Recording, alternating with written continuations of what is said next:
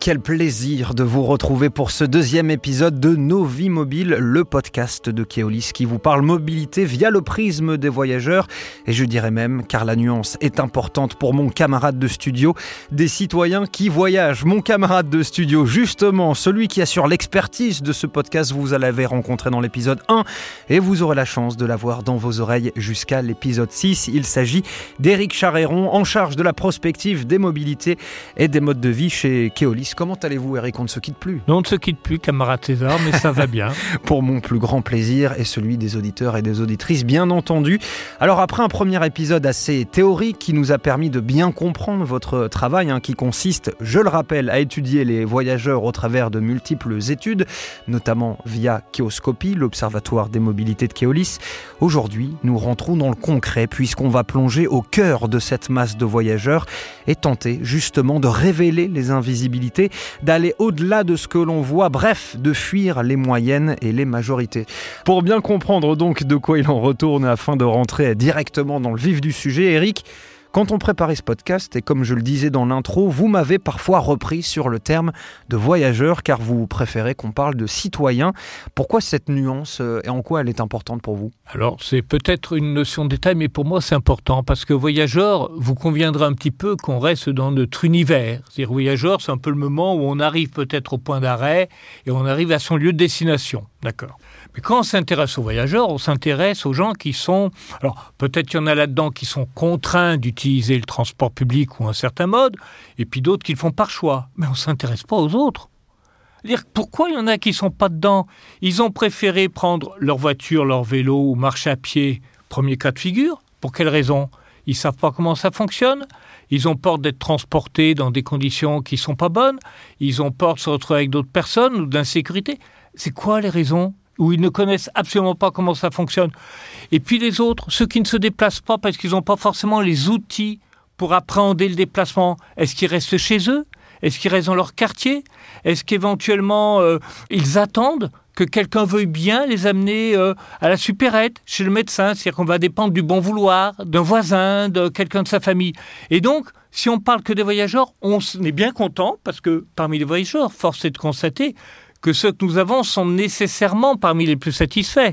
Ceux qu'on n'a pas, c'est peut-être ceux qui ont eu une mauvaise expérience. Donc il faut au contraire s'intéresser à tout le monde. Et puis ensuite, quand on parle de citoyens et de citoyennes, ben citoyens et citoyennes, ça ne se résume pas qu'à la mobilité. Dire qu'on va s'intéresser à ce qu'ils sont, à ce qu'ils font. Et la mobilité, elle est au corps du mode de vie des citoyens. On ne peut rien comprendre à la mobilité si on ne sait pas comment vivent les citoyens et les citoyennes dans un ensemble qui est beaucoup plus large. Des citoyens et des citoyennes qui sont euh, parfois malheureusement euh, invisibles, en tout cas quand on parle de mobilité, hein, bien entendu, eh puisque c'est euh, le thème de notre podcast. En attendant, pour révéler les invisibilités, en tout cas pour bien faire comprendre les différences entre tel ou tel citoyen, eh bien ces invisibilités, ces notions, elles sont parfois imperceptibles, mais bel et bien réelles. J'aimerais qu'on prenne l'exemple, par exemple, des Une étude de Kéoscopie leur a été consacrée et grâce à elle, nous avons euh, désormais euh, quelques chiffres avec, par exemple, 4 citadins sur 10 ne partent pas durant l'été et 60% euh, en tout cas de ceux qui partent ne partent pas plus de deux semaines. En quoi ce chiffre, il est important pour révéler les invisibilités, par exemple? Alors il est important parce que ce que retiennent les médias, ce que nous voyons de nos propres yeux, c'est les chassés croisés. Dire qu'on va voir les kilomètres de bouchons qui sont égrenés à longueur d'antenne, je veux dire au niveau des flash informations, quand vous écoutez euh, la bonne radio sur l'autoroute ou quand on vous parle de la saturation des gares. Donc en fait, ce qu'on vous montre, c'est l'effet de massification des gens qui partent. Et c'est donc tous les ans pareil, hein, mais ça ne rend pas l'épreuve moins pénible pour autant. Il y a eu jusqu'à 1000 km de bouchons au moment du pic à, la mi-journée. Et vous êtes toujours très nombreux, on verra ça dans un instant, à, à être encore sur la route à l'heure où on parle. Deuxièmement, il y a quelque chose de tout bête. C'est qu'on a l'impression que les villes se vident à la même époque. Pourquoi? Parce qu'en fait, vous savez, quand la circulation automobile diminue d'environ 15%, c'est la différence entre ce qu'on appelle la congestion, c'est-à-dire quand il y a des embouteillages, il y a du monde, et tout d'un coup, ben, ça devient fluide. Et comme ça devient fluide, on a l'impression qu'il n'y a plus personne en ville. Mais en fait, c'est une impression, c'est un effet d'optique que nous avons. Dans la réalité, vous l'avez dit, dans ceux qui partent, il y en a à nouveau, donc au total, un 2 sur 10 pratiquement, qui partent moins d'une semaine. Ce qui veut dire qu'au global, vous avez pratiquement 80% des citadins qui restent au moins chaque semaine d'été à l'intérieur de la ville. 80%. À peu près, mhm. à certaines périodes, entre ceux qui partent pas, ceux qui partent qu'une semaine. Alors, si vous prenez la semaine la plus creuse, c'est beaucoup moins. Mais si vous prenez les semaines à partir du 20 août ou les semaines de début juillet, vous êtes entre 70 et 80% des citadins qui sont présents, hors étudiants bien sûr, qui mhm. eux sont repartis. Et ça c'est important parce qu'on est éventuellement en congé pour ceux qui travaillent, mais c'est pas pour ça qu'on part en vacances. Et puis vous le savez bien, l'été, tout le monde ne prend pas huit semaines de congé l'été, dans ceux qui peuvent mm. prendre des congés. Donc ça vous fait beaucoup de monde, mais il ne se voit pas parce que c'est un rythme différent que celui qu'on va observer en période habituelle. C'est pas les mêmes horaires. Oui, donc la fameuse euh, expression euh, j'adore Paris au mois d'août parce que les Parisiens ne sont plus là, c'est un petit peu un trompe-l'œil quelque part. Alors Paris fait partie des villes, on va dire un peu privilégiées parce que le niveau de vie est bien supérieur à d'autres territoires français et dans lequel effectivement la proportion de gens qui partent en vacances est nettement supérieure que dans les autres territoires. Après celui du début du mois, le coup de pompe du 15 août a fini de vider Paris. En plus des 187 trains quotidiens réguliers, 64 trains supplémentaires se sont chargés d'emporter ces foules bardées d'enfants et de valises en partance pour la conquête de ces richesses primitives que sont le soleil, l'air pur, la verdure et la mer.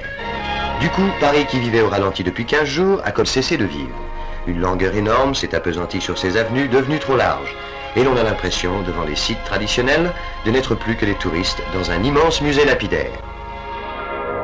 Mais vous avez ce phénomène-là qui est encore plus ancré, c'est les sports d'hiver. C'est-à-dire que là, c'est encore plus fort. Et vous avez l'impression, quelque part, que tout le monde part au sport d'hiver. Et pourtant, entre début janvier et fin mars, vous avez à peu près 30% des Français qui partent. Et sur ces 30% des Français qui partent, vous n'en avez qu'un tiers d'entre eux, c'est-à-dire 10% du total, et le Crédoc dit exactement les mêmes choses, qui partent aux stations de sport d'hiver. Sauf que 10% de Français, ça en fait 6 millions. 6 millions sur quelques kilomètres, quelques autoroutes qui amènent vers ces stations de sport d'hiver. Ça fait beaucoup de personnes sur les routes, mais au final, vous avez 90% des gens qui ne vont pas au sport d'hiver. Et dans ceux qui partent, mais qu'on ne voit pas, il y a ceux qui vont en ville, ceux qui vont au bord de la mer, ceux qui vont à la campagne. Mais comme ça se répartit sur des grosses surfaces, ça ne se voit pas. Et donc on voit toujours ce phénomène de concentration, mais une concentration, ça ne veut pas dire une majorité. Papa, hmm? pourquoi on ne va jamais au ski, non Au quoi? Pourquoi on ne va jamais au ski, s'il te plaît, papa? Maman, le ski Moi, j'ai une médaille comme les CM2. Ça s'appelle des étoiles, Ludo. Ouais, bah, ton étoile, mon Ludo, va falloir que t'attendes l'année prochaine. Parce que c'est très cher, la montagne. Et comme papa travaille pas beaucoup en ce moment... Et pourquoi on partirait pas au ski, justement, hein? Hein, les enfants? Arrête. Non, non, non, non, j'arrête pas. Manon, ma chérie, c'est une excellente idée, ça, le ski. Tu vas trop loin, Gégé. Les enfants n'écoutaient pas papa. Non, non, Manon, c'est quoi les prochaines vacances? Ben, c'est les vacances de Pâques. Les vacances de Pâques? Bonne maman m'a dit c'est quand Jésus il monte au ciel. Voilà, merci Ludo. Les enfants, on va partir au ski. Ouais Les enfants, à table. Vous m'offrez une transition euh, absolument parfaite en parlant de concentration, puisque outre euh, les vacances, il y a un autre terrain propice pour expliquer le, le fait qu'il ne faut pas croire ce que l'on voit et que la réalité est en fait bien plus complexe. Ce sont les fameuses heures de pointe. Selon euh, Kioscopie, 70% du trafic annuel n'est pas en heure de pointe. Alors question, pourquoi parler des heures de pointe est une bonne chose pour révéler ces invisibilités-là? Alors d'une part parce que l'heure de pointe est un moment qui peut être un moment très désagréable pour un grand nombre de voyageurs, là justement, mais aussi d'automobilistes, parce que comme on a une grosse concentration de personnes sur un petit moment de la journée, ça fait des périodes, ça fait une grosse concentration de moyens, il faut mettre beaucoup de moyens en place, matériels. Pour les conducteurs, ça fait des conditions de travail qui sont plus mauvaises parce que il peut y avoir un peu de conflit entre les voyageurs, c'est plus compliqué à faire respecter les règles. Voilà, c'est plus difficile de conduire. Complet Eh là, laissez-le monter, c'est un ami. Non, c'est complet. Mais puisque je vous dis que c'est un ami... Je vous en prie, pas de scandale. Allez, montez, Non Si vous voulez que monsieur monte, il faut que vous vous descendiez. Mais c'est idiot Parce que si lui monte et puis que moi je descends, ben on sera pas ensemble Ça ne fait rien Je monterai au prochain arrêt. Faites-le monter Je n'ai pas le droit Mais c'est un ordre Avec moi, ça marche pas. Pas de voyageurs en surcharge. C'est le règlement. Donc on a, on a une attention qui est portée là-dessus parce qu'elle est réelle 30% du trafic annuel sur quelques heures de la journée et sur 180 jours de l'année, ça fait beaucoup de monde. Mais n'oublions pas donc que 70% du trafic annuel est derrière. Deuxième risque d'invisibilisation, c'est que dans le monde entier, on a tendance à parler de pendulaire. Pourquoi? Alors pendulaire, ça vous rappelle un peu le mouvement de la pendule qui dit oui, qui dit non, hein, et qui va toujours euh, de manière régulière de gauche à droite. Pourquoi? Parce que le matin, vous voyez du monde, le soir, vous voyez du monde, le lendemain matin, vous revoyez du monde, et le lendemain soir, vous revoyez du monde. Et donc, quelque part, vous avez des flux, une quantité qui sont à peu près identiques, et les gens disent, ben, ce sont les mêmes personnes. Parce que comme il y a beaucoup de monde, on ne prend pas le temps d'analyser de qui il s'agit. Et en fait, quand on va dans le détail, et qu'on va se rendre compte que sur le métro de Lyon, que sur le réseau de Lille, que sur le réseau de Rennes, etc., vous avez par exemple 30 000 personnes ou 50 000, hein, je vous donne ce chiffre-là, 50 000 personnes entre 7h et 9h à l'heure de pointe du matin. Le lendemain matin, il y en a toujours 50 000. Sauf qu'il y en a un tiers qu'on n'a pas vu la veille et qui ont été remplacés par d'autres personnes. C'est-à-dire que vous, visuellement, vous voyez toujours la même quantité. Vous vous dites, ben, c'est toujours les mêmes personnes. Et en fait, c'est un peu comme le coefficient de la marée qui est à peu près régulier entre le matin et le soir, et globalement, le lendemain, le coefficient de marée est à peu près identique, sauf que les gouttes d'eau qui composent la marée ne sont pas les mêmes. Mais pour l'heure de pointe, c'est un peu pareil. Les individus ne sont pas nécessairement les mêmes d'un jour sur l'autre. Et parce que nous sommes dans une société de l'irrégularité des rythmes de vie, en partie. Je vais ressortir le vélo de la cave pour le retaper, pas attendre le dernier moment pour me réveiller et trouver une solution. Un jour, c'est 50% des transports, un jour, c'est 70%. On sait plus trop où on en est. Pour une question de sécurité cette fois, il faut faire 15 km, et ben, je ferai 15 km. On se croise en permanence dans le métro. Donc, vous vous retrouvez sur des quais qui sont quand même bondés. J'avais acheté des tennis, elles vont fonctionner. Eric, qu'est-ce que vous évoque euh, cet exemple? Ben, ça m'évoque ce qu'on disait tout à l'heure, c'est-à-dire que vraiment lutter contre la congestion en heure de pointe est un élément essentiel, c'est-à-dire lutter contre la saturation qui est un moment désagréable et on peut craindre que la crise sanitaire ait encore rendu ce moment plus désagréable et qu'il faut essayer de faire en sorte que les gens choisissent éventuellement de se déplacer autrement. Donc là, le témoignage montre bien. Je préfère marcher un peu plus ou je préfère euh, trouver une autre solution pour qu'il y ait moins de monde. Et donc, il y a plusieurs types de solutions qui ne coûtent pas nécessairement cher pour désaturer l'heure de pointe. La première qui va vous paraître toute simple, c'est pourquoi les équipements, entreprises, enseignement supérieur, campus, ne se mettraient pas de la partie. Hmm. Vous allez me parler de Rennes, je sens, je sens. Vous, le voyez venir Oui, vous, allez me parler de l'université de Rennes. Ça fait 9 ans que c'est le même campus qui a réussi le tour de force avec la collectivité, le bureau des temps, à faire en sorte que, et que lise bien sûr, que la moitié des étudiants rentrent un quart d'heure plus tard que l'autre moitié. Et il y a eu plus de confort à bord. Comment arriver à généraliser ça, à faire en sorte que pour le bien commun, plutôt que de rajouter à sans arrêt des rames de tramway qui ne roulent que quelques heures par jour et qui coûtent très cher, comment essayer de faire en sorte que tout le monde y trouve son compte en étalant les horaires. Deuxièmement, c'est ce que disait votre témoignage, c'est la marche. Vous vous rendez compte que sur des réseaux de tramway comme Strasbourg, comme Lyon, comme Bordeaux, plus de 30% du trafic, c'est une, deux ou trois stations. C'est-à-dire que ce sont des personnes qui utilisent le tramway pour faire une, deux ou trois stations, souvent en correspondance, c'est-à-dire qu'elles ont pris une autre ligne avant. Et pourquoi La majorité d'entre elles, parce qu'elles n'ont pas les itinéraires pédestres révélés. C'est-à-dire que c'est pas évident de comprendre comment fonctionne une ville. C'est pas évident de comprendre comment on peut aller d'un endroit à l'autre. Et en fait, il faut arriver à guider les gens, à leur donner envie, pour celles qui peuvent. Vous avez des personnes qui sont fatiguées, vous avez des personnes qui ont des poussettes, vous avez des... c'est pas à elles qu'il faut le faire. Mais pour des gens qui sont en forme, ben dans les 10 000 pas par jour, leur dire, bah attendez, vous avez pris d'abord un premier métro, une première ligne de bus pour faire 15 arrêts, plutôt que de continuer à faire deux stations et faites 3000 pas à pied, vous aurez fait un Mm. tiers de votre recommandation journalière. Ou prenez le temps de, pendant ce temps-là de passer un coup de fil. Donc révélez les- le côté sympathique d'une ville dans laquelle on peut marcher. Troisièmement, et la personne a dit, elle est plus fatiguée.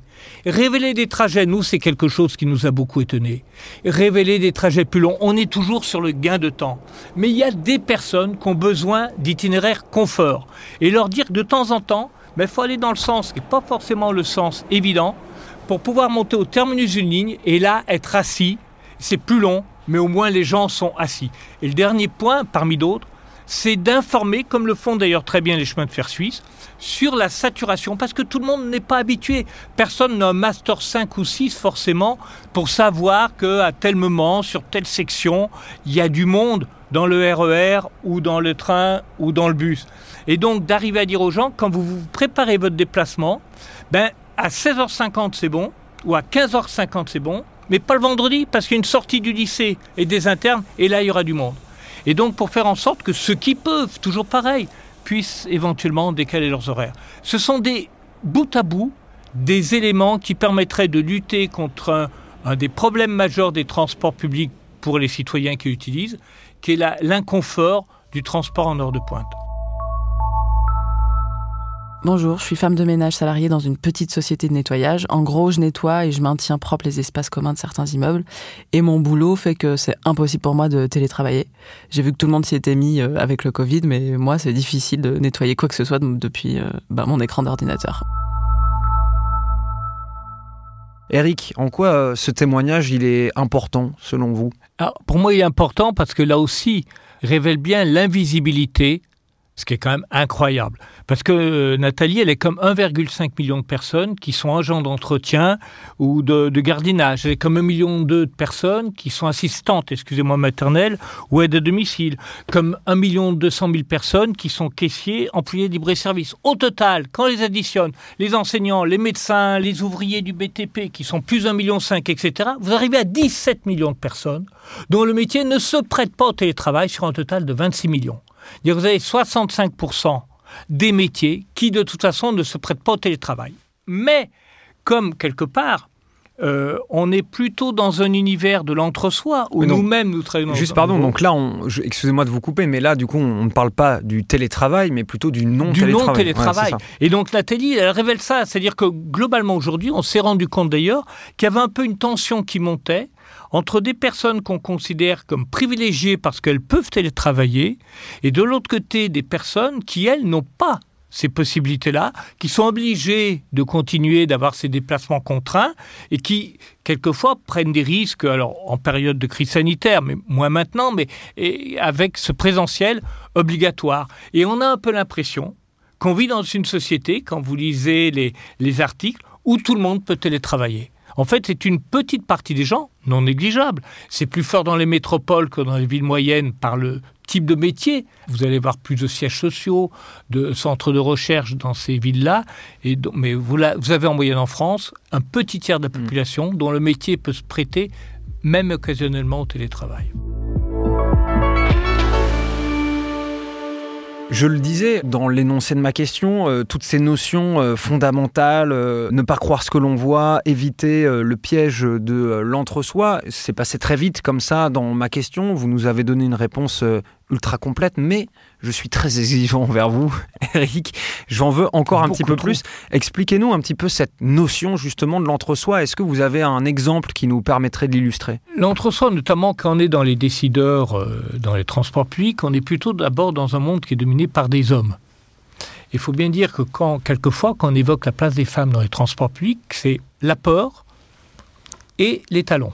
Ça pas beaucoup plus loin que ça. Je schématise un peu, mais plutôt des hommes, qui sont plutôt, on va dire, blancs, plutôt globalement, et qui en plus sont citadins. Mais quand ils sont citadins, ils sont plutôt citadins de grandes villes, qui sont tous geeks. Enfin, ils sont tous geeks, ils sont pas geeks. Ils ont tous équipement digital qui, quelquefois, est payé d'ailleurs par leur entreprise. Donc, ce qui fait qu'on a, on, on est dans un monde qui est un peu comme ça. Et on est tous issus des études supérieures. Or, deux exemples. Ce qui est frappant, c'est de constater que si on prend les gens qui sont sortis du système scolaire en France, il y en a quand même 20% qui n'ont pas de diplôme ou le certificat d'études. Alors, le certificat d'études qui est un vrai diplôme à l'époque, hein, pour les gens qui le passaient, et qui était difficile. Et on oublie complètement que les gens, par exemple, qui n'ont pas passé le bac, ben, l'anglais première langue, pour eux, ils l'ont pas tellement pratiqué longtemps. Et donc, quand on utilise des mots, alors des anglicismes, etc., on ne se met pas toujours à la portée des gens qui n'ont pas forcément les éléments. Euh, par exemple, un anglicisme euh, cluster. Ok. oui, c'est d'actualité. Le mot cluster, par exemple, euh, qui au départ n'a rien voulu dire pour tout un tas de gens qui n'ont pas parlé anglais. Sans oublier que des gens d'une certaine génération qui ont eu le bac et qui ont fait première langue, c'était pas l'anglais à l'époque qu'on faisait beaucoup, c'était l'allemand. Euh, je dis au passage. Mais donc ça, c'est un premier élément pour dire attention à cette diversité. On a tendance à dire, et c'est vrai, vu depuis notre balcon, ouais, mais aujourd'hui, les jeunes, ils étachent un peu leur voiture. Oui, mais des jeunes éduqués, c'est-à-dire qu'ils vont dans l'enseignement supérieur, qui habitent plutôt dans les centres-villes, etc. Dire que c'est plutôt là-dedans. Si vous êtes dans une ville moyenne, la voiture, elle compte toujours pour vous. Pour Brian, comme pour tous les jeunes qui vivent à la campagne, permis rime avec autonomie. Le permis de conduire pour moi c'est super important, c'est pour aller au boulot, pour aller faire les courses, pour aller si j'ai envie d'aller là-bas, si j'ai envie d'aller partout, j'aurai la liberté. Et qu'est-ce qu'on constate? C'est que dans les gens qui n'ont pas de voiture, vous avez à peu près dans les centres-villes, alors que ce soit le centre-ville d'Orléans, de Metz, de Nancy, de Lyon, 45% des familles de Nantes, des ménages qui n'ont pas de voiture. Et eux, souvent, ça peut être par choix. Parce que quand j'habite dans le centre-ville, j'ai une offre de transport public euh, à pied, de service, de proximité qui est nickel. Et en plus, c'est difficile pour me garer. Mais quand je suis dans les quartiers populaires en périphérie, c'est aussi 40-45%. Enfin, en tout cas, plus de 30%. Et là, c'est pas pour les mêmes raisons. Là, il y a un lien très fort entre le taux de pauvreté d'une part et le taux de non-motorisation d'autre part. Et c'est pas la même chanson. Parce que dans ce cas-là, vous galérez vraiment quand vous n'avez pas les services dimanche, le soir, etc. Et là, c'est vraiment intimement lié au taux de pauvreté. Qu'on soit en région parisienne, qu'on soit en région d'ancienne, qu'on soit en région lyonnaise, on va constater pareil cet élément-là. Et en revanche, de l'autre côté, derrière une moyenne, on va avoir des communes plutôt aisées où vous avez jusqu'à 60% des gens qui ont jusqu'à deux voitures. Donc ça, ce sont des éléments importants pour bien comprendre aussi cette diversité et de voir que ben, ce que l'on voit, nous, n'est pas forcément représentatif sur des éléments qui sont fondamentaux pour la mobilité, qui ne sont pas représentatifs de la diversité de cette société. Merci beaucoup Eric d'avoir euh, été avec nous, des citoyens plutôt que des voyageurs, des congés et non pas des départs, des inégalités, des invisibilités, des motifs différents qui se croisent aux heures de pointe. Vous l'aurez compris, chers auditeurs et auditrices, la sociologie de la mobilité est bien plus complexe qu'elle n'y paraît c'est pourquoi nous tentons ici même et modestement de ne pas sombrer dans l'essentialisation. Une mission que nous aurons à cœur de poursuivre lors du prochain épisode où il sera question des fragilités qui touchent les voyageurs. On sera bien sûr toujours en compagnie d'Éric Charéron. Merci encore Eric d'avoir été avec nous aujourd'hui. On se retrouve au prochain épisode. En attendant, bon voyage à toutes et à tous.